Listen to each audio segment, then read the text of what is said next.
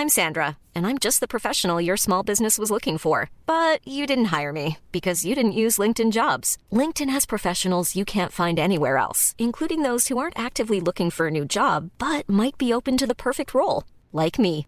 In a given month, over 70% of LinkedIn users don't visit other leading job sites. So if you're not looking on LinkedIn, you'll miss out on great candidates like Sandra. Start hiring professionals like a professional. Post your free job on linkedin.com/people today. Face à l'info, bonsoir à tous. Merci d'être là avec nous euh, ce soir jusqu'à 19h, jusqu'à 20h au sommaire ce soir. La déconstruction, la déconstruction s'est emparée de notre société. Politique, université, médias, culture, science. Cette façon de voir le réel uniquement comme lieu de domination et d'oppression. En quoi est-elle devenue une impasse intellectuelle? L'édito de Mathieu Bobcoté. Une tribune dans Libération entend lutter contre la zémorisation des esprits, accusée de porter une idéologie qui sème la haine. Et si c'était la dénonciation de cette zémorisation des esprits qui était la manifestation de la haine? Second édito de Mathieu Bobcoté. L'héritage, voici un vrai clivage droite-gauche qui s'invite dans la présidentielle. Alors que des candidats tels que Valérie Pécresse ou Eric Zemmour prônent une réduction des droits de succession, la gauche veut les alourdir. Comment analyser ce clivage alors que nous sommes un des pays où les droits de succession sont les plus élevés? Décryptage Dimitri Pavlenko. 547 personnes ont été distinguées dans cette promotion du 1er janvier 2022 pour obtenir la Légion d'honneur. Alors que cette distinction a traversé 200 ans en évoluant, bien sûr, elle a fait polémique cette année avec notamment Agnès Buzyn. Faut-il s'en offusquer? Décryptage, Charlotte Dornelas. Et puis le 4 janvier 1960, après une escapade pour les fêtes de Noël dans le sud de la France, Albert Camus regagne la capitale en compagnie de la famille Gallimard dans une voiture de sport. L'escapade se termine de façon fatale sur la Nationale 5. 62 ans après, c'est l'occasion de nous laisser emporter par Marc Menant sur le personnage d'Albert Camus. Une heure pour prendre un peu de hauteur sur l'actualité avec chacun d'entre nous. A tout de suite.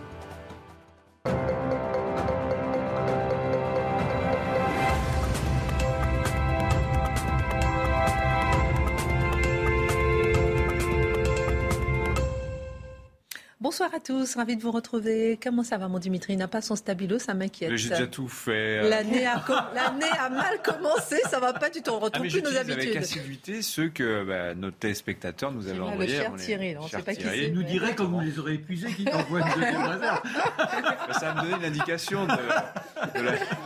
Alors pour la petite histoire, parce que je donne toujours des petites histoires, juste 30 secondes avant de commencer le sérieux, monsieur a reçu une cravate. Oui. Elle était très jolie, votre cravate. Encore une cravate, non mais vous n'arretez pas. Ben, que nos spectateurs nous envoient les choses, sachant ce que, ce que l'on aime, à tout le moins les passions qu'on nous prête, sachez que j'aime les milliards de dollars. Hein, N'hésitez pas, les millions aussi, ça me convient. Euh, euh, La- euros, dollars, les roubles, dérange pas, je suis preneur. C'est pas votre édito, doucement, doucement. Il va Non, c'est l'essentiel de mon message ce soir. Bon, sachant que la loi nous interdit de recevoir des cadeaux euh, élevés. hein. Je ne le dirai pas. Bon, alors, vendredi et samedi se tient un colloque à la Sorbonne à Paris qui ne peut qu'attirer notre attention. Il est intitulé Après la déconstruction, reconstruire les sciences et la culture. Son objectif, analyser, décrypter le déconstructionnisme qui va, selon ses organisateurs, bien au-delà du wokisme. Alors, qu'est-ce que la déconstruction? Est-il urgent de se réveiller? Mais d'abord, quel regard, vous, personnellement, vous jetez sur cet événement Alors, c'est un bel événement qui se tiendra le 7 et le 8 janvier euh, à la Sorbonne. J'aurai le, bonheur d'y participer, je le précise tout de suite. Je ne prétends pas parler au nom du colloque, cela dit, je n'y serai qu'un intervenant parmi d'autres sur la question du racialisme. Donc, qu'est-ce qui se trouve derrière cette inquiétude qui s'exprime, qui est au cœur de ce colloque? On l'a vu, les, euh, organisateurs parlent de la déconstruction. On pourrait parler plus généralement, cela dit, du wokisme, c'est-à-dire cette, euh, colonisation idéologique à grande vitesse qui s'est imposée en l'espace de deux ans dans l'université française, dans la vie publique française. Alors on peut dire que tout était déjà préparé pour accueillir cette idéologie. Ça ne date pas d'hier qu'on parle du politiquement correct, ça ne date pas d'hier qu'on parle des indigénistes, ça ne date pas d'hier qu'on parle des racialistes. Mais tout ça s'est accéléré sur le mode bulldozer depuis deux ans environ, deux ans et demi. Et enfin, il y a une réaction chez les intellectuels, une réaction chez aussi une partie des politiques. Et c'est pas cantonné dans un camp, c'est pas droite, gauche, centre. On trouve dans tous les camps des gens qui s'opposent à cette, euh, idéologie obligatoire qui s'impose partout. Je nomme certaines des figures associées au colloque pour voir, ce sont des, grandes pointures de l'université française. Euh, Pierre Vermeuren, Dominique Schnapper, euh, Nathalie Heinisch, euh, Philippe Diribarne, je crois que Pierre Manin y sera aussi, je pourrais en nommer plusieurs autres. Donc, un colloque de grande qualité pour justement penser ce moment intellectuel que nous connaissons, penser ce moment idéologique, penser cette révolution qui nous tombe dessus. Et trop souvent, on l'accueille comme disant, mais qu'est-ce qui nous tombe dessus? On ne comprend pas. Mais comprendre l'événement, comprendre cette révolution, comprendre cette déconstruction. D'autant, d'autant qu'on en voit des manifestations partout, hein, de la culture de l'annulation, la culture du bannissement, des événements interdits, l'écriture inclusive qui se répand partout alors qu'officiellement elle est apparemment euh, bannie, interdite. Eh bien non, elle s'impose partout. La logique de censure, la réécriture des classiques, euh, la volonté d'interdire des conférences, d'interdire des événements. On pousse plusieurs à la haine de soi, la déconstruction de l'existence même de l'homme et de la femme, la passion raciale qui se réinvite au nom du progressisme dans le débat public. Donc devant cette poussée qui arrive, ils disent halte à la déconstruction et ce colloque est un moment intellectuel de riposte. Alors justement, qu'est-ce que la déconstruction? Même si on vous avait commencé à ébaucher un peu, mais qu'est-ce que c'est Dans l'esprit des animateurs du colloque, à tout le moins c'est ainsi qu'ils la présentent, ils nous disent la déconstruction, c'est une vision finalement euh, terriblement régressive des rapports sociaux. Donc derrière les rapports sociaux, les relations sociales, les institutions, la culture, il n'y aurait que des rapports de domination. Donc les rapports sociaux sont réduits à des rapports de domination, une forme de guerre civile infinie entre les composantes de la société. Avec le partage est assez clair, nous le connaissons, on en parle souvent ici. Dans le rôle du méchant, l'homme blanc hétérosexuel, toujours lui, c'est le méchant de notre temps. C'est la figure luciférienne. Et de l'autre côté, les minorités qui seraient écrasées justement par, par les systèmes qu'il aurait mis en place, par la civilisation dont il serait l'incarnation. En sociologie, ça s'exprime, cette vision-là, de manière, on pourrait dire, certains diraient plus sophistiquée, on pourrait dire aussi sur le mode, une forme de jargon tout à fait prétentieux. On va nous dire que le monde occidental se définirait par une série de systèmes discriminatoires partout.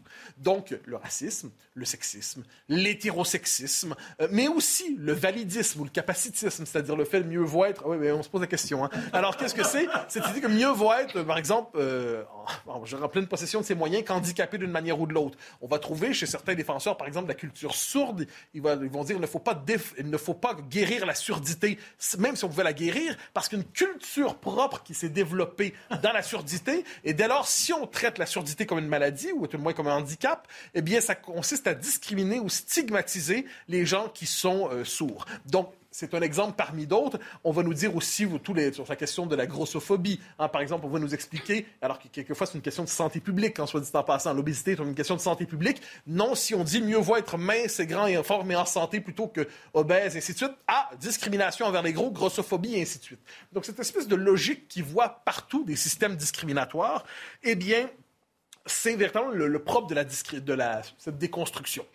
Ensuite, il y a une conséquence à ça si l'héritage de notre civilisation, parce que c'est de ça dont on parle, un patrimoine de civilisation, s'il est fondamentalement toxique, pourri, euh, gangréné, eh bien, il faut, là, ça renverse le rôle de l'éducation.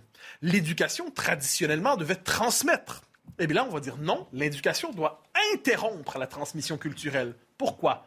Pourquoi devrait-on transmettre un monde justement fait de préjugés, de stéréotypes, de systèmes discriminatoires? Donc la pensée, le travail de l'esprit, le travail des historiens, des sociologues, des philosophes, des littéraires, ce n'est plus de poursuivre cette tradition en l'amendant, en la transformant, en l'améliorant, en la révisant. Non, c'est désormais de l'interrompre pour repartir le monde à zéro, repartir le monde à neuf en abolissant partout les systèmes discriminatoires et en reconstruisant le monde à partir du point de vue des victimes de ces systèmes discriminatoires on entre dans la logique de ces gens. Qui sont les victimes de ces systèmes discriminatoires? Sont tous ceux qui sont extérieurs à la, fameuse norme, que ce soit comme raciste, sexiste, validiste, capacitiste, et ainsi de suite. Donc, c'est la sacralisation, on devine, des minorités. Et on comprend pourquoi dans l'université, Mais ce discours, eh bien, pousse à sacraliser les points de vue des indigénistes, des racialistes, le néo-féminisme, et ainsi de suite. J'ajoute une chose à ce sujet, eh bien, ce discours, il est hégémonique à l'université. On se comprend bien, ce n'est plus un discours marginal. C'est un discours hégémonique qui se présente comme une science, qui se présente comme un savoir. Donc, nous sommes, nous sommes devant des gens qui ont une forme de... qui présentent comme un savoir ce qui est de l'idéologie pure.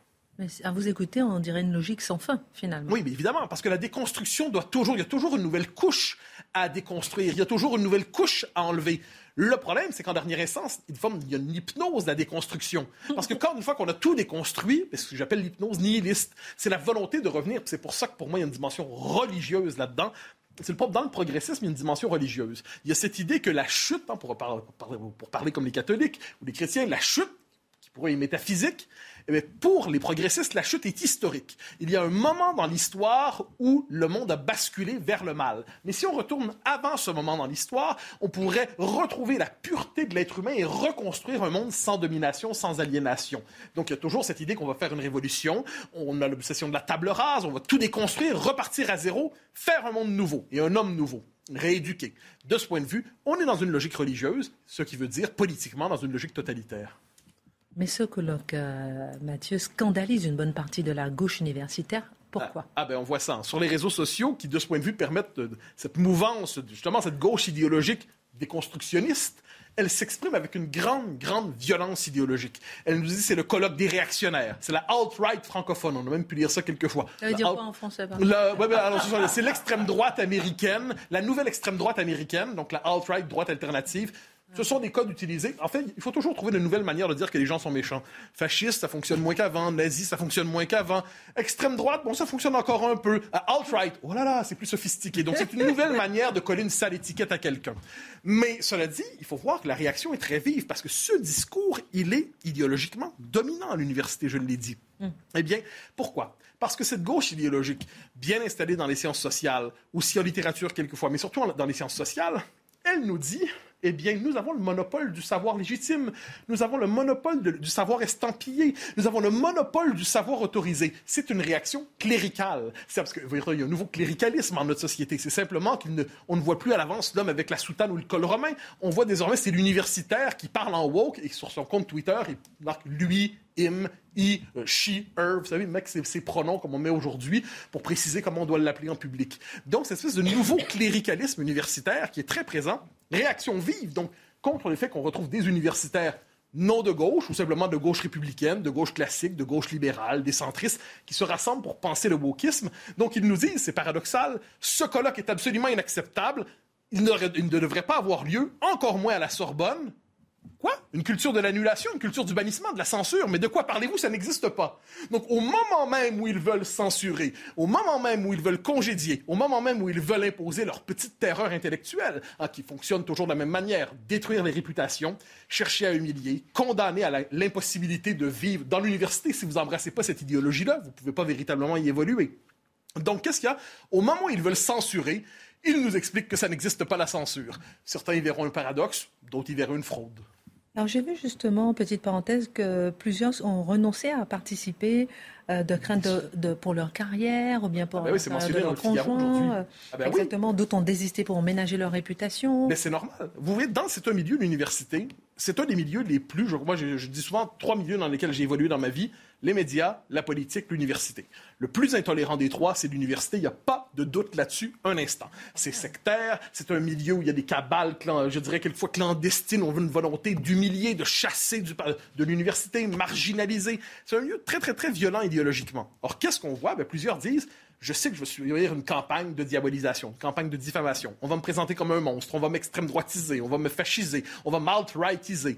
Eh devant cela, certains se disent je me retire, j'ai pas envie de subir tout ça, et je ne les condamne pas. Je comprends qu'ils ne veulent pas subir cette tempête. Quant à ceux qui acceptent de la subir, chapeau. Non, mais sauf que là, je trouve qu'un intellectuel, pardon, mais non, mais pardon. Levez votre doigt. ok. Merci. Très rapidement, mon ami. non, on ne peut pas être intellectuel en étant lâche. Il y a un moment donné, on perd oh, tout. Oh. Non, mais non. Là, comme vous avez décrit la situation. Chacun voit son courage euh, à sa porte. Non, mais c'est pas ça. Il y, a, il y a une nécessité de résistance. Le tableau de Mathieu était parfaitement dressé. À un moment donné, on ne peut pas être là, dire je, je reste, quoi qu'il arrive, euh, il me faut me, recroqueviller sur moi-même et subir, subir pour pouvoir survivre. Je vous dirais qu'à l'échelle de l'histoire, je ne sais pas sur le plan idéal si un intellectuel ne peut pas être lâche. À l'échelle de l'histoire, des intellectuels ont fait la preuve mille fois qu'ils pouvaient être lâches. Hein. Pas d'illusion là-dessus. Ils ont une capacité en plus de théoriser leur propre lâcheté comme un courage, mais c'est une autre question. c'est ça, exactement. Alors, au-delà de la déconstruction, euh, Mathieu, que souhaitent les organisateurs de ce colloque restaurer le bel idéal de l'université, un lieu voué à la recherche de la vérité. Recherche de la vérité ne veut pas dire possession de la vérité en passant, c'est-à-dire on recherche, il y a des querelles, il y a plusieurs perspectives. C'est pas utopique ça un peu, non? Ben Justement, exactement. Moi, c'est là où mon inquiétude se trouve. La, la décomposition de l'université ne date pas d'hier, ça ne date pas de 2-3 ans, c'est sur une cinquantaine d'années qu'on a vu cette décomposition de l'université. Alors, il y a eu l'hégémonie du marxisme en d'autres temps. Chaque fois qu'il y a une hégémonie idéologique, en fait, plutôt qu'une hégémonie de la culture, il y a la tentation du sectarisme, de traiter les, ceux qui ne pensent pas de la bonne manière comme des hérétiques et ainsi de suite. Mais leur idéal, que je partage, que j'admire, que j'approuve, c'est un idéal justement voué à la culture, voué justement à, faire la transmission du savoir, la recherche de la vérité.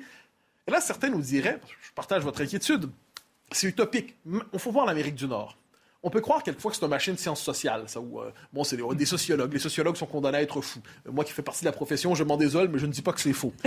mais, cela dit, mais cela dit, il faut voir en Amérique du Nord, euh, ce qu'on voit, c'est que c'est pas seulement dans les sciences sociales. Cette idéologie-là domine l'université, l'administration universitaire. Donc, ce qui fait en sorte que si vous voulez être embauché ou mener des recherches en physique, en médecine, en chimie, en biologie, même là, les codes du wokisme ou de ce qu'ils appellent la déconstruction s'imposent aujourd'hui. Donc, on est dans une forme, je dirais, de décomposition globale de l'université. J'en arrive avec ma forme de, de vrai pessimisme là-dessus je ne suis pas certain que l'université telle qu'elle est devenue soit réformable. Ça ne veut pas dire qu'on ne doit pas mener la bataille. On doit l'amener clairement. Il faut défendre la culture à l'université. Il faut défendre une conception classique de la culture, les humanités, tout ça, la raison, c'est essentiel.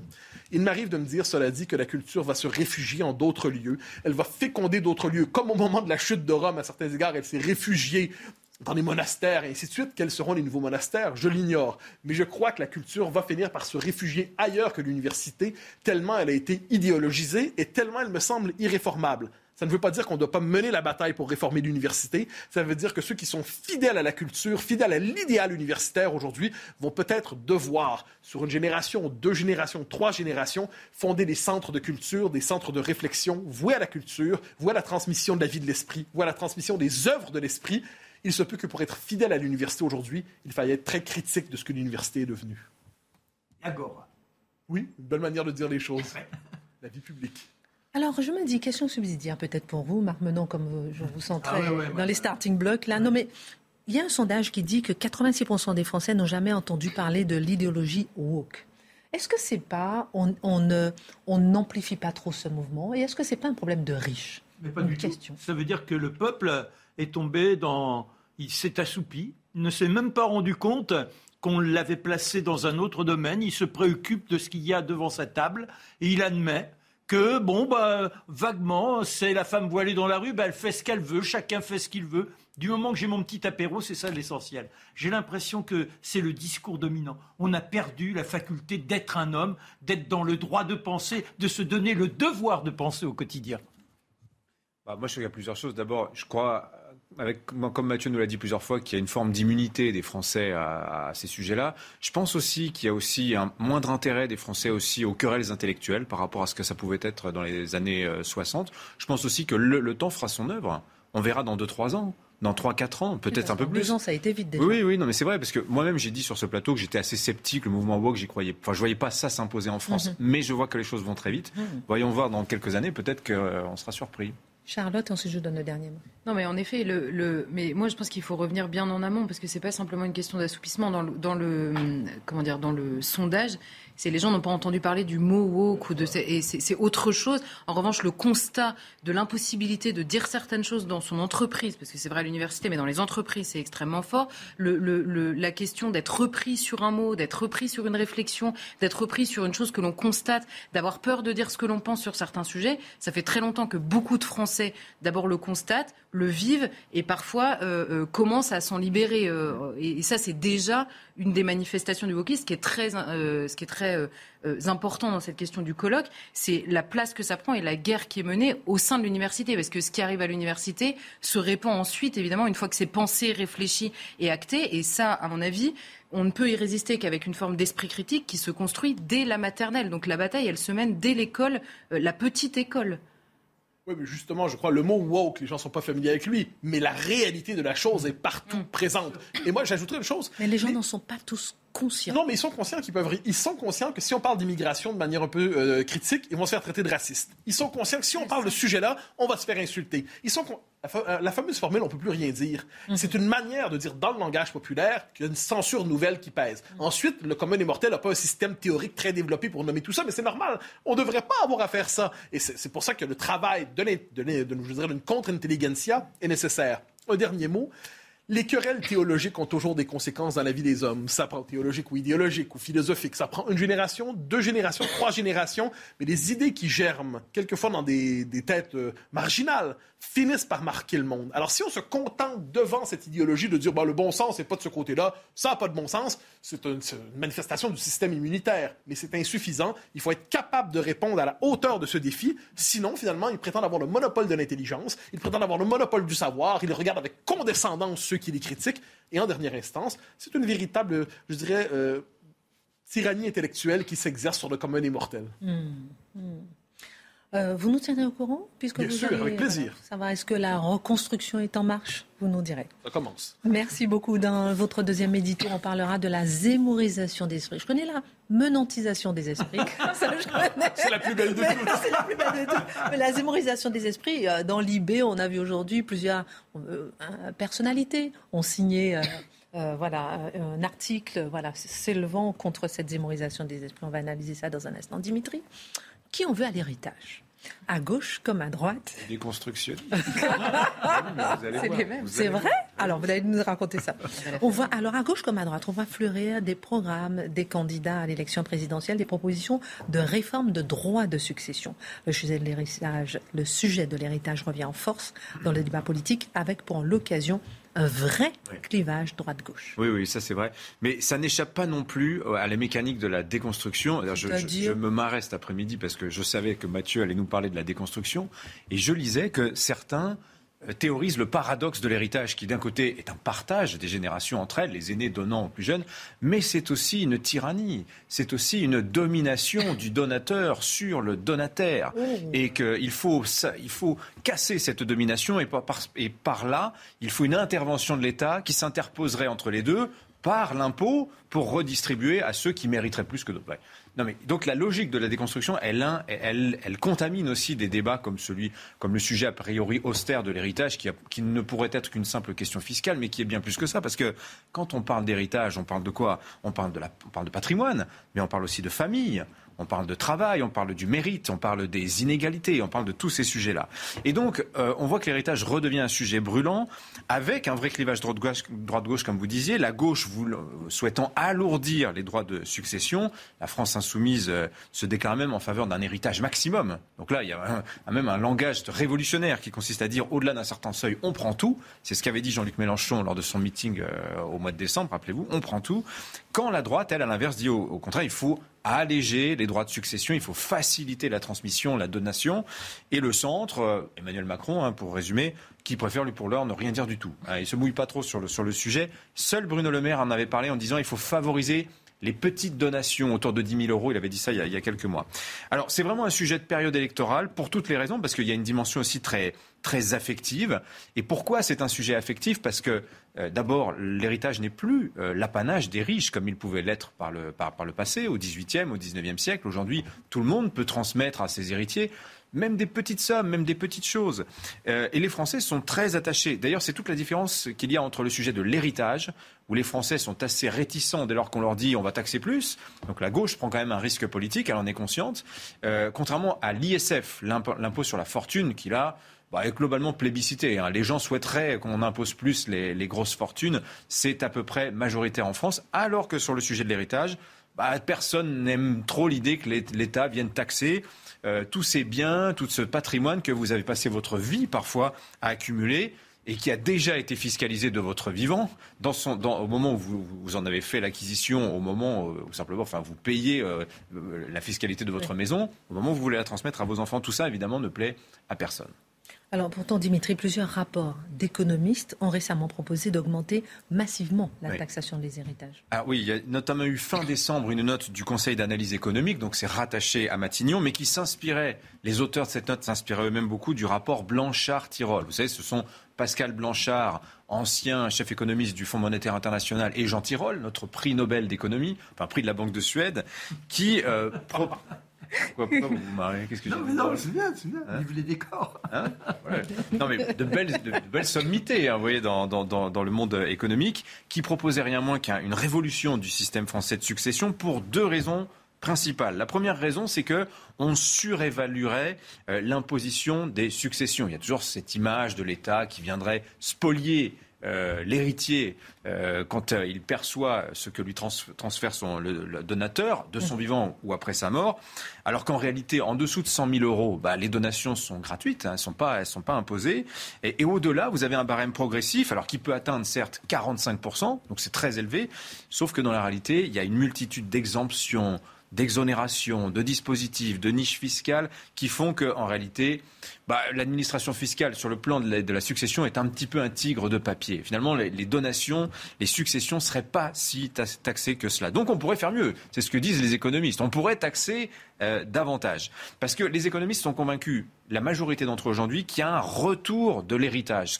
C'est quoi le retour de l'héritage? Ce qu'ils disent, c'est que depuis 40 ans, depuis les années 80, on assiste à une reconcentration des patrimoines.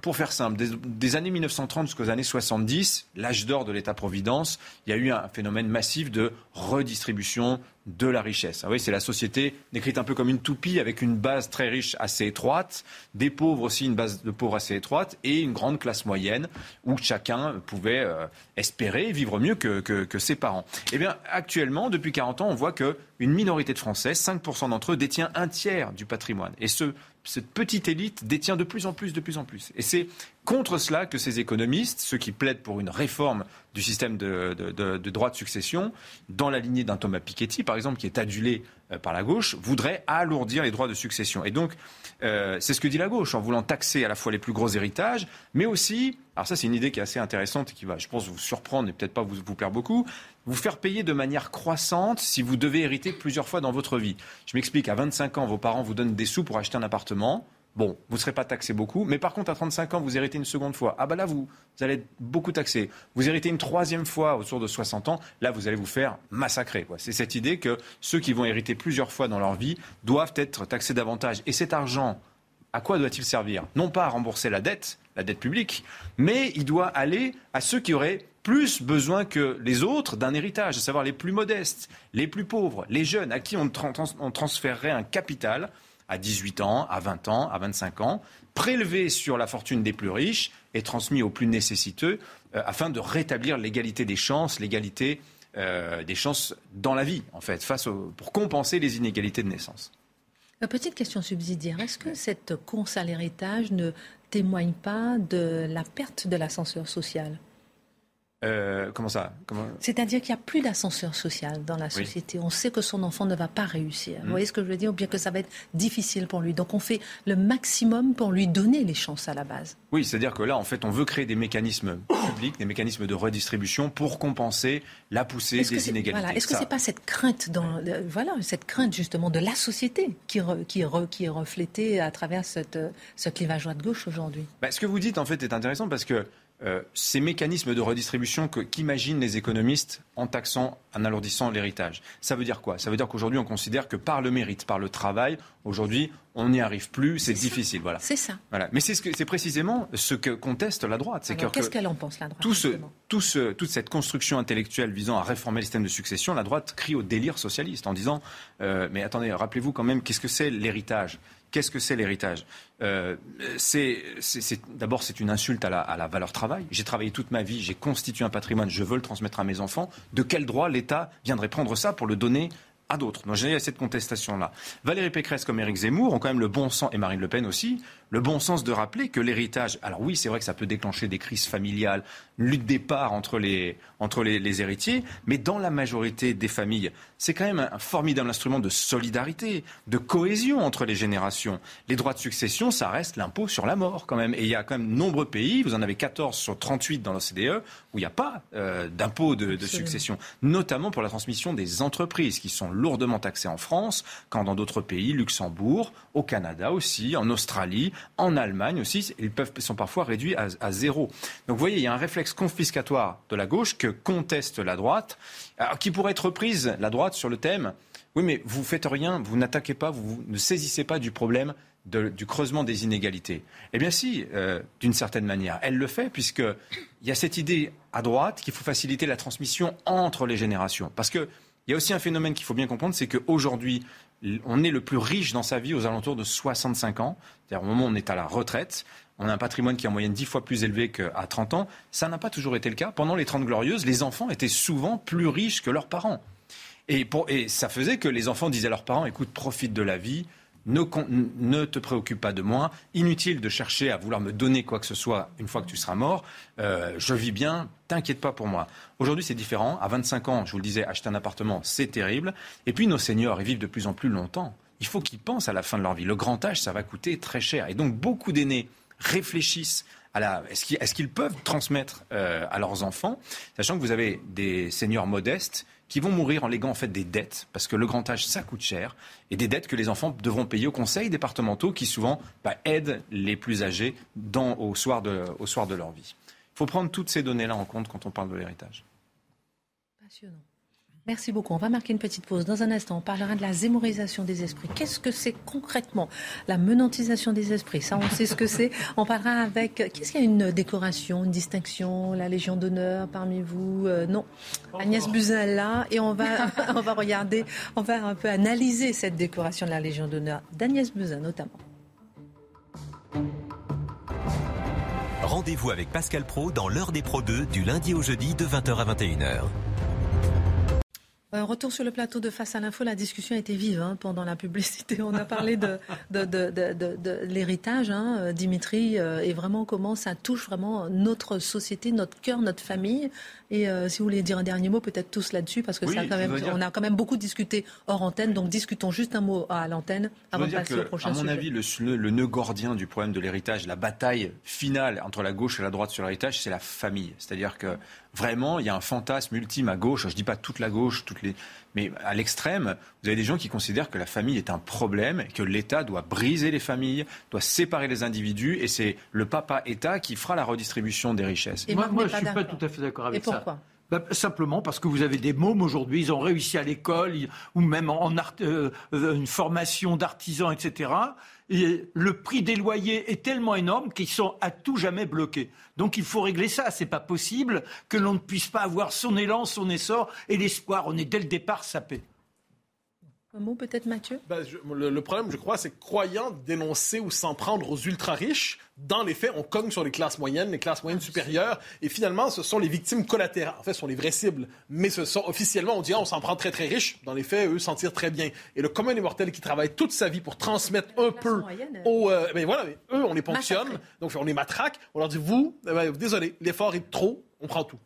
Prenez un conseiller fiscal, achetez des actions plutôt que des maisons. si je puis me permettre. On voit déjà l'homme qui est riche. Là. Sur la, sur la, question philosophique, il est évident que la famille est visée, c'est la question de la transmission est visée. Après, sur ce que dit Marc, ça pose l'autre question qui est celle de la, de, comment dire, de l'efficacité de l'État aussi dans la redistribution de l'argent. Souvenez-vous, la crise des Gilets jaunes, au début, c'était mais où va l'argent? On veut bien participer, on veut bien payer des infos, il y a un moment, on ne comprend pas où ça va, en fait.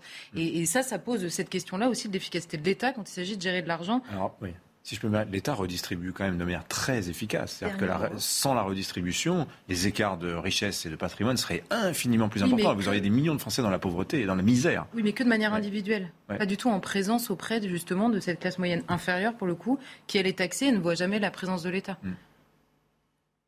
Bon, en tout cas, ça, ça, suscite beaucoup de discussions. Il y a quelques jours, nous avons appris euh, la liste des personnes décorées de la Légion d'honneur par Emmanuel Macron. Il y a 547 cette fois-ci, mais avant tout, Charlotte, pour bien comprendre, on va parler d'Agnès Buzyn bien sûr, mais pour bien comprendre, on va planter des corps. D'où vient cette décoration de la Légion d'honneur? Oui, parce que je, pense que pour ne pas s'énerver devant quasiment tous les noms de la liste, euh, il faut bien comprendre d'où ça vient et, comprendre quelle était l'idée qui a, prévalu au départ.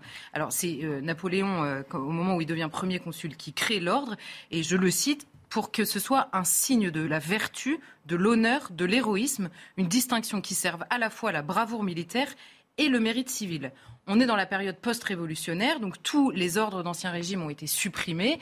Et l'idée, c'est de, de, créer une distinction nationale sans justement sans se focaliser. En fait, il y a une sorte de renversement par rapport à même à la notion de l'honneur, sans se focaliser sur l'être, sur qui vous êtes initialement, même de naissance, en se focalisant plus sur la question du faire. Qu'est-ce que vous, vous êtes capable de faire, notamment pour l'État C'est ce renversement-là euh, que, qu'embrasse, on va dire, Napoléon au moment où il veut créer une distinction euh, nationale. Ça crée de très, très vifs débats. La plupart des gens autour de lui, initialement, sont complètement contre en se disant ça va recréer des privilèges, recréer des distinctions. Euh, et finalement, ça passe de justesse. Et euh, dans l'histoire depuis 200 ans, la gauche a souvent remis en cause cette question de la Légion d'honneur en se disant finalement ça favorise euh, tantôt le copinage, tantôt euh, de, comment dire, les uns récompensent les autres en se récompensant eux-mêmes. On en parlera un petit peu plus tard. voilà. L'idée, c'était aussi de sortir de la question de la distinction militaire uniquement en récompensant dans toute la société. Et là, je crois, et c'est pour ça que je disais, il faut bien comprendre d'où ça vient. Je crois qu'il faut distinguer plusieurs choses, à savoir l'honneur, qui est une sorte de, comment dire, de reconnaissance d'une dignité morale, un peu un supplément d'âme par rapport à ce qu'est son devoir d'État. Voilà, ce que je fais bien dans ma vie, c'est déjà un mérite, notamment pour le pays et ça c'est vrai pour tous les métiers, pour euh, les mères de famille, pour les pères de famille, pour les enfants qui travaillent bien à l'école, il y a un devoir d'État qui est déjà méritoire, mais il y a ensuite la question du sacrifice, et souvent quand on parle de la Légion d'honneur, on se dit mais euh, qui sont tous ces gens qui reçoivent la Légion d'honneur par rapport à des soldats qui meurent sur le front? C'est là qu'il faut revenir à l'origine de cette Légion d'honneur. Elle est justement destinée à distinguer des gens qui ont ce supplément d'âme partout dans la société, en dehors parfois euh, des rangs de l'armée. À l'époque, on a Monge, donc, qui est un, des, fondateurs de, Polytechnique, mathématicien, politicien, enfin homme politique, euh, qui s'insurge immédiatement et qui parle de hochets. Il dit Vous êtes en train de créer des hochets pour euh, faire plaisir. Et Bonaparte réplique C'est avec des hochets que l'on mène les hommes. C'est vous dire quelle était l'idée aussi euh, qui prévalait. Je, je, pour être parfaitement honnête, il ajoute quand même cependant dans cette phrase Les Français ne sont pas changés par dix ans de révolution, ils n'ont qu'un sentiment, l'honneur. Il faut donc donner un aliment à ce sentiment-là il leur faut des distinctions.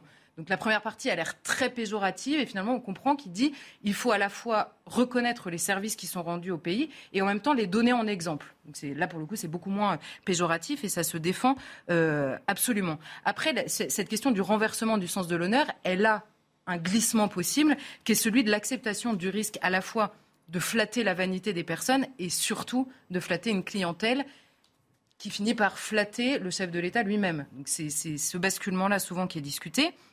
Donc en gros, à l'époque, le premier consul pose quelques conditions, elles ont euh, pas mal évolué, mais jusqu'à aujourd'hui, ce qui est sûr, c'est que cette décoration, est remise systématiquement au nom du chef de l'État pour récompenser les citoyens les plus méritants, et donc dans les trois domaines d'activité. Mais les trois fondements initiaux et qu'il faut continuer à retenir aujourd'hui, c'est la reconnaissance du mérite individuel, l'universalité de la reconnaissance, c'est-à-dire ça peut arriver à tous, et la contribution au bien public ou au bien commun, en l'occurrence du pays. Euh, et juste sur les, conditions là, qui, existent aujourd'hui, il faut avoir un casier judiciaire vierge pour le recevoir, faire preuve de mérite éminent. Peut-être là que la discussion est probablement la plus interminable possible.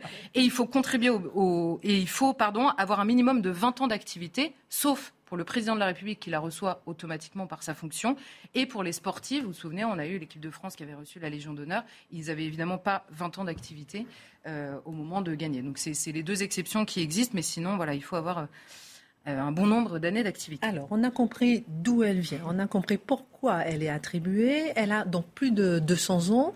Est-ce qu'il y a eu une évolution dans les attributions? Il y a eu une évolution notamment sur le regard, évidemment, sur qui elle va viser en particulier. Pour faire simple, Jusqu'au Second Empire, on a 75% de militaires qui sont récompensés. Je vous disais, c'est la récompense qui nous apparaît à tous un peu la plus évidente parce qu'il y a la question du sacrifice qui s'ajoute à, la question de l'honneur. Euh, donc, on a euh, ensuite, sous la monarchie de Juillet, puis sous Napoléon III, ça s'étend énormément à la question de l'industrie, évidemment. Après, c'est aussi la place que prennent d'autres secteurs d'activité dans le développement lui-même euh, du pays. Donc, on a l'artisanat, la petite industrie sous la monarchie de Juillet, puis l'industrie et les œuvres sociales sous Napoléon III. En clair, au début du XXe siècle, on a 45 000 légionnaires. On les appelle légionnaires, à ne pas confondre avec les autres. Donc ceux qui ont euh, la Légion d'honneur. Et puis évidemment, ce nombre explose au moment de la Première Guerre mondiale puisque là, euh, on, augmente les plafonds, euh, les plafonds de, nombre de gens à qui on peut remettre ces, euh, distinctions. distinctions, merci. et les attributions changent un peu. En gros, on remercie tous les gens qui ont, qui ont risqué leur vie et parfois donné leur vie sur le champ de bataille. Ça augmente ensuite à chaque nouveau conflit, Seconde Guerre mondiale, Indochine, Algérie, si bien qu'en 1962, on compte 320 000 membres de l'ordre puisqu'on devient membre, sauf quand on est étranger, on devient membre de l'ordre. Et c'est à ce moment-là que De Gaulle amorce une réforme. D'abord pour réformer un peu la manière dont c'est donné, mais surtout pour mettre un plafond. Il fixe un nombre maximum de décorés vivants. Et il n'en faut pas plus de 125 000 personnes. L'idée, c'est de redonner un peu de prestige à, cette décoration pour éviter qu'évidemment elle soit tant distribuée qu'elle perde de son prestige. Mais arrive au moment juste de l'époque moderne, parce que là, ça devient euh, beaucoup plus euh, euh, intéressant pour nous. En 2007, on impose la stricte parité homme-femme. Alors, déjà, ça m'agace dans beaucoup de champs de la société. Mais alors, la stricte parité homme-femme dans une reconnaissance individuelle, c'est quand même énorme. C'est-à-dire que vous avez, mettons, on va le prendre à l'envers hein, pour pas faire hurler tout le monde. Mettons, vous avez dix femmes qui se sont distinguées de Faites-nous hurler, on aime bien. Non, mais dix femmes qui se sont distinguées de manière exceptionnelle dans l'année. Pour les récompenser, faut trouver dix hommes. Donc bon, bah, bah tiens, lui, c'est parfait c'est quand même euh, inouï de se dire qu'il faut récompenser à parité. C'est-à-dire que, enfin, ça me paraît complètement absurde. Nationale, hein. Je ferme la page, je le rappelle toujours. Mais, mais, mais, voilà, et en plus, quand on, quand on explique que c'est une récompense individuelle de participation à l'État, quand il faut se préoccuper de savoir qu'il faut donner à autant d'hommes que, que, de femmes, on comprend que là, encore une fois, on rabaisse un petit peu le niveau. Euh, et voilà, et Emmanuel Macron, lui, a, a pareil donné une réduction du nombre d'attributions en 2017 pour euh, un peu dans la même logique que De Gaulle et il a fixé à 2, 2550 personnes maximum par année euh, cette remise et un maximum de 313 étrangers qui peuvent recevoir la Légion d'honneur et qui ne sont eux, je vous le disais, pas membres de, de l'ordre. Bon, alors chaque année, quelques noms sortent du lot. Cette fois-ci, c'est celui d'Agnès Buzyn qui a fait largement réagir. Faut-il s'en offusquer? Ben, il faut, là encore, euh, Napoléon disait lui-même, je décore immédiatement quand je commence, je décore mes soldats et mes savants. Donc il y a forcément une dimension humaine puisque c'est fait au nom du chef de l'État. Il va décorer aussi ceux qui sont autour de lui. C'est une récompense qui est humaine, donc qui est nécessaire. Enfin, il y a nécessairement une discussion autour des personnes qui sont récompensées qui est assez inévitable. D'autant, et c'est peut-être le plus étonnant, que les raisons sont inconnues du grand public. On ne sait pas pourquoi un tel ou un tel euh, euh, est décoré. Ensuite, on ne pense pas tous la même chose de la contribution de tel ou tel au bien commun du pays. Il y a des gens qui, pour moi, sont un désastre absolu pour l'avenir de la France et des gens qui, pour moi, ont fait énormément de bien à ce pays. Et ça va être l'inverse chez mon voisin, celui-ci, ou mon voisin imaginaire. Merci, ça fait plaisir. et donc, donc, ces discussions-là, elles peuvent être sans fin parce qu'il y a forcément une dimension aussi politique, philosophique dans euh, la participation des gens à ça. Il y a forcément des inégalités, des injustices, des gens absolument incroyables dans nos vies qui euh, passent à côté. Et, et, voilà, on pourrait, je vais vous donner trois noms cette année Pierre Gattaz, Xavier Niel, Gérard Collomb. Je pense que c'est des discussions qui peuvent être interminables sur est-ce qu'il mérite cette Légion d'honneur ou pas. Mais pour revenir sur le cas d'Agnès Buzyn, c'est très intéressant parce que d'abord, Emmanuel Macron a choisi deux choses. Tout le conseil scientifique a reçu la Légion d'honneur. On est encore dans la crise sanitaire et tout le conseil scientifique, comme un seul homme, donc pas au mérite individuel mais au travail de groupe, reçoit la Légion d'honneur. Pour vous donner une idée, les, hommes qui constituaient les colonnes d'assaut au Bataclan n'ont pas reçu la Légion d'honneur. Seul l'un d'eux l'a reçu parce qu'il avait été blessé. C'est pour vous donner une idée de, quelque chose qu'on a peut-être un peu du mal à comprendre. Et sur Agnès Buzyn, je crois, il y a quelque chose d'encore plus euh, étonnant. On va rappeler les faits en trois secondes. Agnès Buzyn a commencé par affirmer que le Covid n'arriverait pas en France. Souvenez-vous, elle était ministre de la Santé. Elle a fini par quitter le navire pour aller dans cette aventure personnelle de la, mairie de Paris euh, au moment où arrivait la crise sanitaire en France. Elle était ministre de la Santé. Le tout en faisant quelques mois plus tard des déclarations assez déstabilisante, on va dire, dans le monde où elle mettait quasiment en cause le gouvernement lui-même en disant on savait, en fait, on savait pas, en fait. C'était un peu euh, confus et euh, finalement, elle a été mise en examen. Alors je sais que une mise en examen n'est pas une condamnation, mais on a vu dans certains cas de la vie politique une mise en examen casser complètement quelqu'un, là, il y a une récompense. C'est au minimum difficile à comprendre. Ou des candidats à la présidentielle. Ou des candidats à la présidentielle, évidemment. Au moment où Emmanuel Macron choisit ça, et moi, c'est ça que je vois le plus quand je vois cette récompense d'Agnès Buzyn, c'est qu'il ne peut pas ne pas savoir ce que nous sommes en train de dire au moment où il va récompenser Agnès Buzyn. Donc j'y vois une forme de toute puissance d'Emmanuel Macron qui dit je mon fils. Vous allez en penser ce que vous voulez au plein milieu de la crise sanitaire, avec en l'occurrence Agnès Buzyn. Je sais que les raisons ne sont pas connues, mais j'aimerais bien les connaître parce que je ne comprends pas très bien ce qui est récompensé euh, en l'occurrence. Et, on ne peut pas s'empêcher de se dire que initialement on cherchait l'exigence morale et qu'on a parfois l'impression de n'avoir qu'une décoration qui sert beaucoup plus aujourd'hui à glorifier la politique d'Emmanuel Macron. En tout cas, la politique sanitaire, hein, c'est 15% des, décorations euh, dans cette promotion-là. On comprend hein, par rapport à la crise. Mais tout le conseil scientifique plus Agnès Buzyn, on a l'impression qu'Emmanuel Macron se félicite lui-même plus que les gens qui le décorent. Ça serait peut-être la macronisation des esprits Peut-être. On parlera de la zémorisation des esprits dans un instant avec vous, euh, mon cher Mathieu, pour essayer d'analyser et comprendre ce que c'est et pourquoi est-ce que plusieurs personnalités euh, signent une pétition contre la zémorisation des esprits. Juste avant la page histoire, avec vous, euh, mon cher Marc, avec Albert Camus, qui est mort ce 4 janvier 1960. C'était un jour, il revenait du sud, de vacances de Noël. Il était dans une voiture avec Gallimard. Ils ont eu un accident de voiture fatal sur la Nationale 5. C'était une parenthèse, une escapade. Il est en train d'écrire son autobiographie. Le premier, le premier homme, il caresse les mots, comme toujours. Pour lui, c'est indispensable. C'est ce qui lui donne cette force de vivre au quotidien. Quand je dis la force de vivre, c'est un homme qui, depuis sa naissance, a dû subir les avanies, je dirais, du destin. Comment se fait-il Bien, il naît en Algérie, son papa est ouvrier agricole, sa maman, comme il en aura honte quand il doit déclarer qu'elle est domestique. Oh, la honte On l'écrit tout rabougri dans son coin devant les copains dont les parents, au contraire, peuvent fièrement être mis en avant. Et puis ce papa, il ne le connaîtra pas, car il est envoyé au front à la guerre de 14. On reçoit une lettre il a disparu. Et ce papa, il n'apparaîtra dans son univers que dans une sorte de boîte à gâteaux. Dans cette boîte à gâteaux, il y a un éclat d'obus, l'obus qui l'a fait disparaître. Et maman le conserve pieusement. Oh, il est joyeux, notre petit bonhomme. Cette maman, quand il l'interroge, elle n'a pas beaucoup de mots. Chez ces gens-là, monsieur, on ne cause pas, monsieur. On travaille. Alors il y a la grand-mère, le martinet. Si on n'est pas sage, tac, elle frappe. C'est elle qui gère son petit monde. Il y a l'oncle aussi. Oh, il est bien l'oncle. Mais pareil, il est plutôt bougot. Alors c'est à l'école qu'on se réalise. Avec l'instituteur, le père Germain. Oh le père Germain, avec lui, il faut pas rigoler non plus. Oh non, mon gars, si tu bouges un peu trop, mets-toi là et hop, il vous met sur les genoux et la fessée avec la règle. Mais quand c'est notre petit Albert, c'est l'un des pitres, il frappote. Il n'est pas très méchant de toute façon. C'est plus symbolique pour imposer la discipline. C'est que le bougre, il l'a la bonne. S'il y en a un qui dévore les mots, s'il y en a un qui considère la connaissance comme un trésor, c'est Albert. Il boulimise les livres, il est là tout seul. Et puis déjà, l'idée d'écrire, quand il dit ça à sa maman, elle lui dit quoi? Des poèmes? On ne sait pas ce que c'est. Chez ces gens-là, on ne lit pas, monsieur. On ne lit pas. Alors, euh, pour continuer les études, il faut que le père Germain, il intervienne. Il sera au lycée toujours parmi les plus brillants.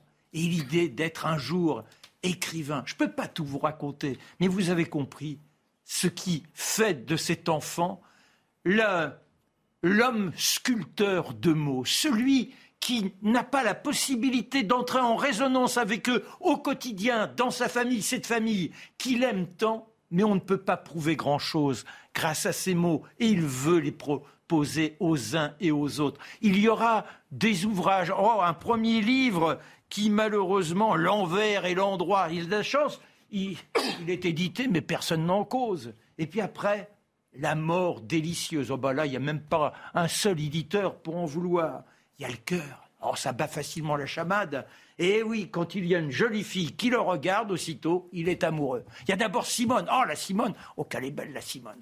Bah, elle veut se marier. Ben, on se marie. Sauf que, malheureusement, elle abuse de la drogue. Il n'arrivera pas à la sortir de là.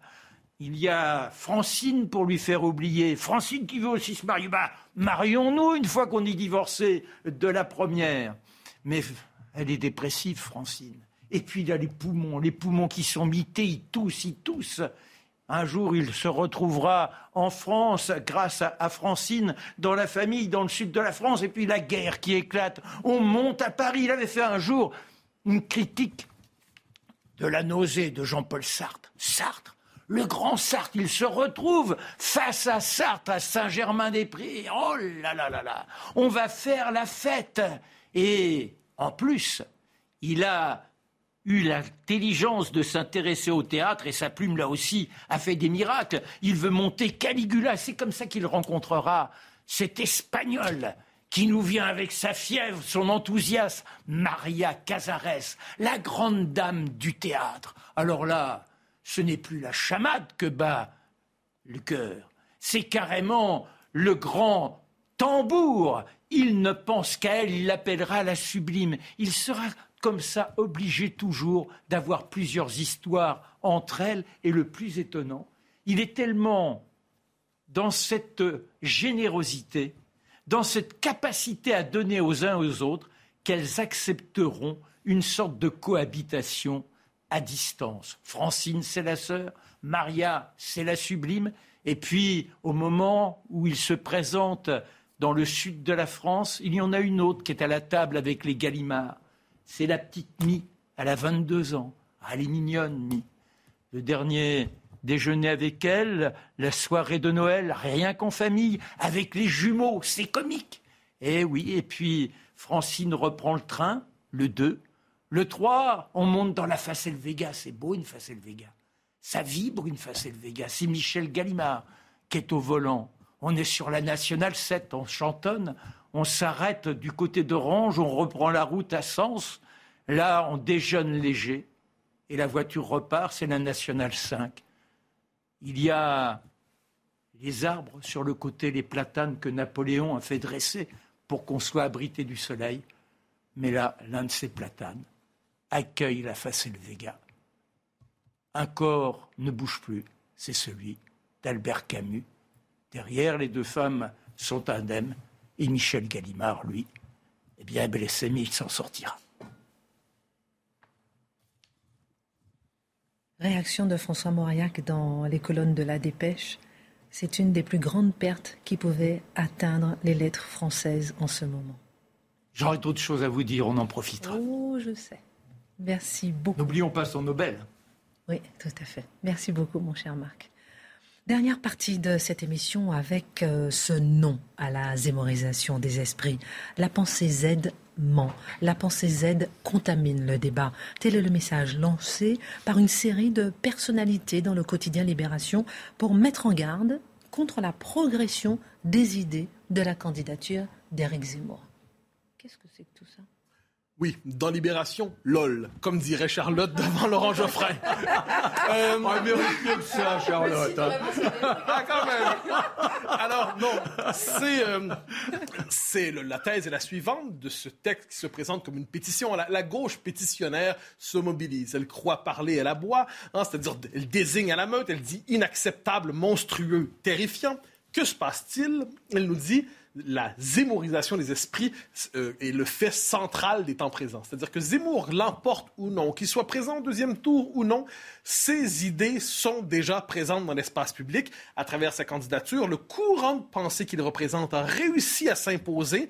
Il donne le ton à la campagne et ce que l'on comprend, c'est la première chose à dire, c'est qu'il y a une profonde exaspération chez les signataires de cette tribune à cette idée que ce courant de pensée, on pourrait dire national conservateur, puisse s'exprimer dans la vie publique. Alors, quelle est la première chose? À défaut de pouvoir le censurer, à défaut de pouvoir l'interdire, qu'est-ce qu'on fait? Eh bien, évidemment, on diabolise. De quelle manière? On connaît les méthodes. La première, c'est évidemment l'association à l'extrême droite. Hein, c'est l'accusation rituelle pour bannir de la cité le contradicteur. Là, on y va sur le mode sophistiqué. On dit en fait, Zemmour, ce serait la poursuite du moracisme, donc euh, la pensée de Charles Maurras dans notre société. Alors ça, c'est la nouvelle obsession dans la gauche mondaine, voir partout l'influence de Charles Maurras. Hein. Apparemment, il y aurait une forme de conspiration maurassienne pour restaurer ce type de droite dans la vie publique. C'est une conspiration qui n'existe dans la tête que de ceux qui l'hallucinent pour la dénoncer. Dire, la pensée de Maurras est morte, elle n'influence plus le monde d'aujourd'hui. À peu près personne s'en réclame, Zemmour ne s'en réclame pas, mais apparemment, il y aurait une forme de néo-moracisme qui travaillerait, qui polluerait la vie publique. Donc on dit Maurras, danger, danger, même si manifestement, Maurras n'est plus de ce monde, hein, rappelons-le. Quoi qu'il en soit, dénonciation de Maurras. S'ajoute à ça les insultes classiques pour diaboliser, raciste, évidemment, Antisémite, c'est toujours original quand on qualifie Zemmour, qui, rappelons-le, est juif, d'antisémite. Bon, apparemment, c'est un détail. Négationniste aussi. Hein? Euh, euh, est-ce qu'il a nié euh, les chambres à gaz? Est-ce qu'il a nié l'Holocauste? Jamais, mais néanmoins, on traite de négationniste. Comme ça, ça peut toujours, sur un malentendu, ça peut fonctionner. ensuite, promoteur de la guerre civile aussi. Promoteur de la guerre civile. Donc non, il ne redoute pas la guerre civile, il la promeut et la désire. Et on ajoute à ça, il y a aussi un autre terme qui est essentiel, il est nauséabond euh, nauséabond, c'est-à-dire ça, c'est ce que j'appelle la gauche qui pense du nez. Hein, c'est l'argument olfactif qui consiste à dire t'es tellement dangereux que va puer ailleurs, Zemmour. On ne veut pas t'avoir près de nous. Dégage, on te renifle et on ne veut pas te sentir. Résultat, à travers tout ça, eh bien, la méthode est toujours la même des bouts de citations qui sont euh, détachés, des phrases décontextualisées, des références détachées de, leur origine. On tricote à travers tout ça un monstre et on nous dit voyez le monstre, frappez le monstre, il faut dénoncer le monstre. Bon, euh, c'est la méthode, à tout le moins, c'est la méthode qui ressort du texte pour transformer Zemmour non pas en adversaire, ce qui peut être tout à fait, non pas Zemmour en adversaire euh, sérieux qu'il faut critiquer profondément, ce qui fait partie du jeu politique, mais en monstre sur lequel il convient de taper pour participer au rituel civique. Alors, mais qu'appelle-t-il exactement la zémorisation de la pensée? Trois choses, euh, globalement. La première, Zemmour contaminerait la droite républicaine. On doit comprendre de ce point de vue que Zemmour est la droite non républicaine, donc peut-être est-il monarchiste. Euh, il serait bien de nous, en, l'apprendre. Quoi qu'il en soit, effet de contamination. En Zemmour, comme, ce serait une forme de variant euh, aussi contagieux qu'Omicron, mais aussi dangereux que le Delta. Euh, donc, il est dangereux, il empoisonne tout, il contamine tout. Ensuite, il contribuerait à normaliser l'autre figure, euh, celle-là nationale populiste, euh, Marine Le Pen. Donc, Zemmour serait à ce point diabolique qu'il, angéliserait, appelons ça comme ça, Marine Le Pen par effet de contraste. Et là, on dit danger. Et troisième élément, il favoriserait l'apathie de la gauche et d'une partie de la gauche qui, devant lui, soit démissionnerait ou aurait même à son endroit une complaisance coupable. Et là, on sait, on connaît cette méthode dans certains journaux euh, qui se présentent un peu comme la Pravda de notre temps, des tchéquistes qui se font passer pour journalistes, qui font la liste des intellectuels, qui ont trouvé le moyen de dire à son sujet, de Zemmour, euh, peut-être qu'il y a une contribution positive sur ce point, peut-être sur ce point-là, il n'y a pas tort. Euh, oui, il faut tenir compte de cet argument. Tout ça, c'est vu comme des marques de complicité, en fait, de collaboration avec un ordre nouveau, l'ordre zémourien, qu'il faudrait évidemment maudire. Bon, ce sont les méthodes. Autrement dit, ce serait la zémorisation des esprits. On comprend par ailleurs le clin d'œil fait au vocabulaire politique français. Au début des années 90, on parlait de la lepénisation des esprits. Donc, que serait Zemmour? Ce serait Le Pen sous un autre nom. Ce serait la poursuite euh, de la présence du diable, de Lucifer en la cité. Mais désormais, c'est Zemmour qui porterait ça. Et quand on dit zémorisation comme lepénisation hier, c'est cette idée que les thèmes du candidat, sont, contaminent donc et s'imposent à tous et il oblige tout le monde à parler de ces sujets. Comme si par une forme de puissance magique, de sortilège qu'il jetait sur la vie publique, tous seraient aspirés par sa candidature. C'est une manière un peu originale de présenter le débat public. Alors, raciste, xénophobe, antisémite, promoteur de la guerre civile, on a l'impression quand même que cette diabolisation fonctionne. Oui, mais voilà. Alors ça, je pense que c'est la chose. Il y a quelques années, on s'est dit la diabolisation ne fonctionne plus. Parce que dès que vous croisez quelqu'un, la personne dit Zemmour raciste. Oui, exactement. Oui, oui, ah, mais, c'est systématique. Mais voilà. Mais alors, il y avait une thèse. Alors qu'il s'est déjà expliqué là-dessus à plusieurs reprises. Euh, ah, ça compte pas. Ça compte pas. Le monstre existe. Donc, quoi, quels que soient les propos qu'il tiendra, ce ne sont que justifications pour cacher sa véritable nature. Hein. Ces gens-là fonctionnent sur la théorie du vrai visage. Vous avez voulu dire quelque chose, préciser votre pensée, expliquer ce que vous avez voulu dire. Non, le vrai visage est le visage du monstre. Le reste ne serait que masque. Bon, on a compris. Alors, le fait est qu'il y a une thèse depuis quelques années qui disait que la diabolisation servait de diaboliser. Parce qu'on disait, ben, ça le place au cœur du, jeu, du débat public. Ça le sert, et d'une certaine manière, ça le constitue un adversaire principal du régime. Donc, ça le favoriserait. C'est une sottise. Et un des premiers à avoir dénoncé, soit dit en passant, cette théorie de la diabolisation désirée, c'est Zemmour lui-même qui disait que la, la, diabolisation avait notamment empêché l'union des droites que certains souhaitaient. Que lorsqu'on diabolise quelqu'un, les effets de la diabolisation sont réels.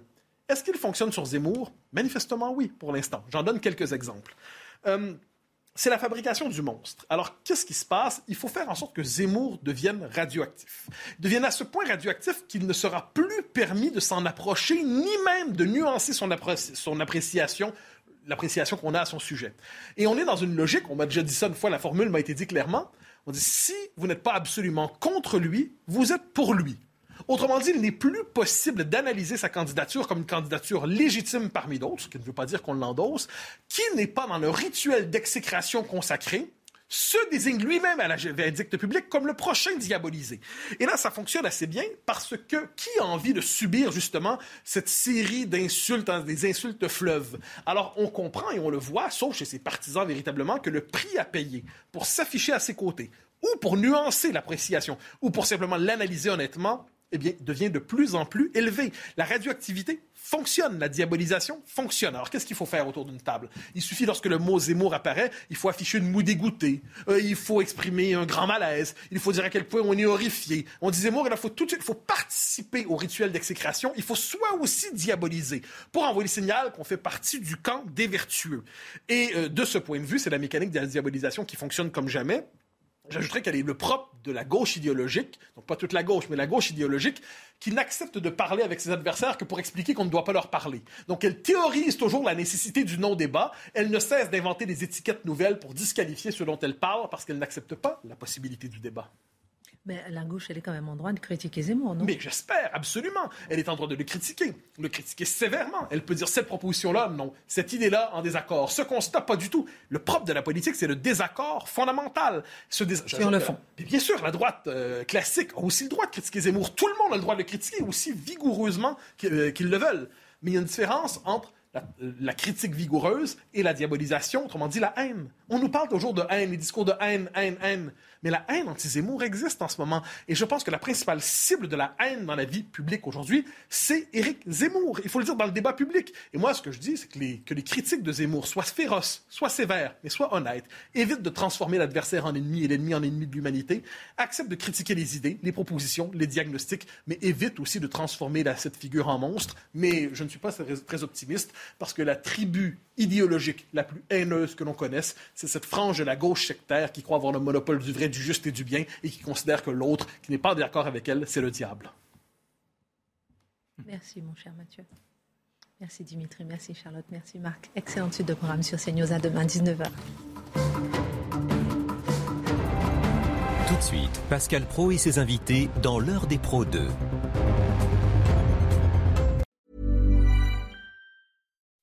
When you make decisions for your company, you look for the no-brainers. If you have a lot of mailing to do, stamps.com is the ultimate no-brainer. Use the stamps.com mobile app to mail everything you need to keep your business running with up to 89% off USPS and UPS. Make the same no-brainer decision as over 1 million other businesses with stamps.com. Use code PROGRAM for a special offer. That's stamps.com, code PROGRAM.